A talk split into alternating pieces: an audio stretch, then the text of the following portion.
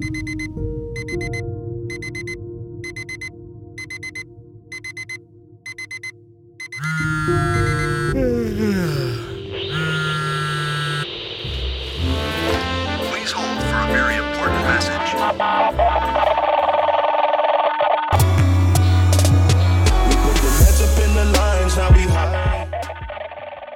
und herzlich willkommen zu dieser neuen Folge und heute geht es um das Thema der Dschungel der Klaviertipps und Tutorials. Ich wünsche viel Spaß mit dieser Folge.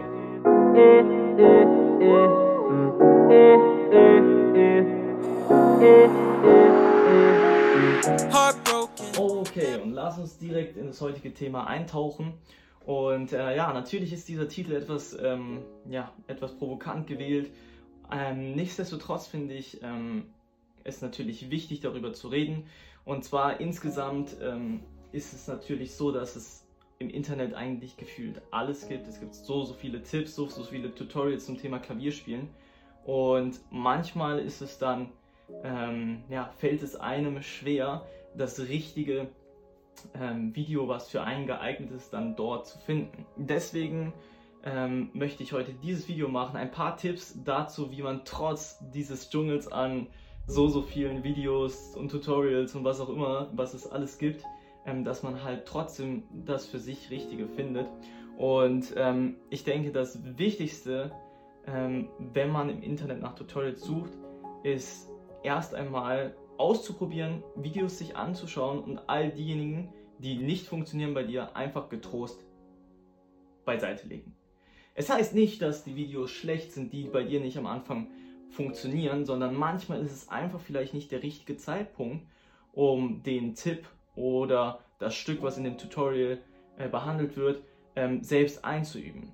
Es ist natürlich ein Problem sozusagen ähm, oder eine Schwierigkeit, wenn man ähm, ja alles selber sozusagen sucht und sich selber die, die passenden Videos ähm, suchen muss. Im Normalfall, wenn man einen Lehrer hat, ähm, der sucht natürlich ein Stück, was zum aktuellen Niveau oder Schwierigkeitsgrad passt. Und das muss man praktisch dann selbst in die Hand nehmen. Oftmals, wenn man halt ähm, mit Klaviertutorials und ähm, Online-Videos lernt.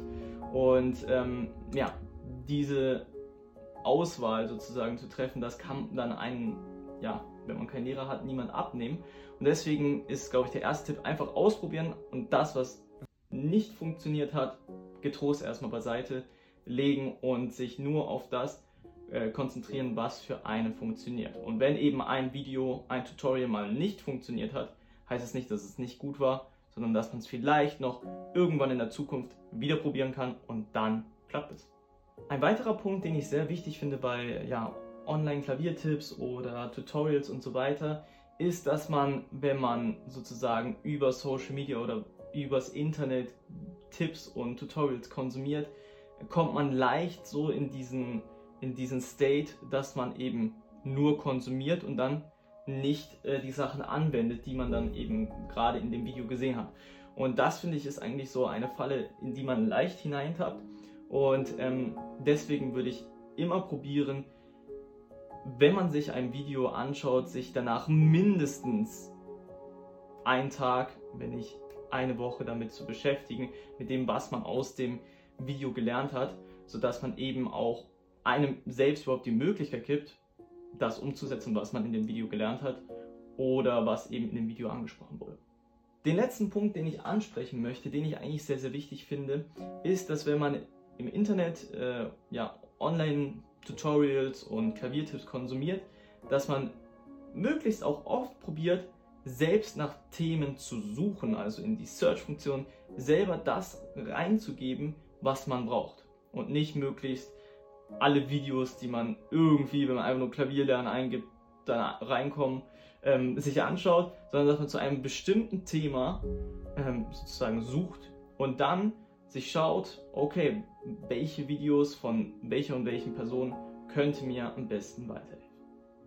Okay, ich hoffe, die paar Tipps haben dir gefallen und bis, zum nächsten, bis zur nächsten Folge. Bis dorthin, euer Adrian. Peace.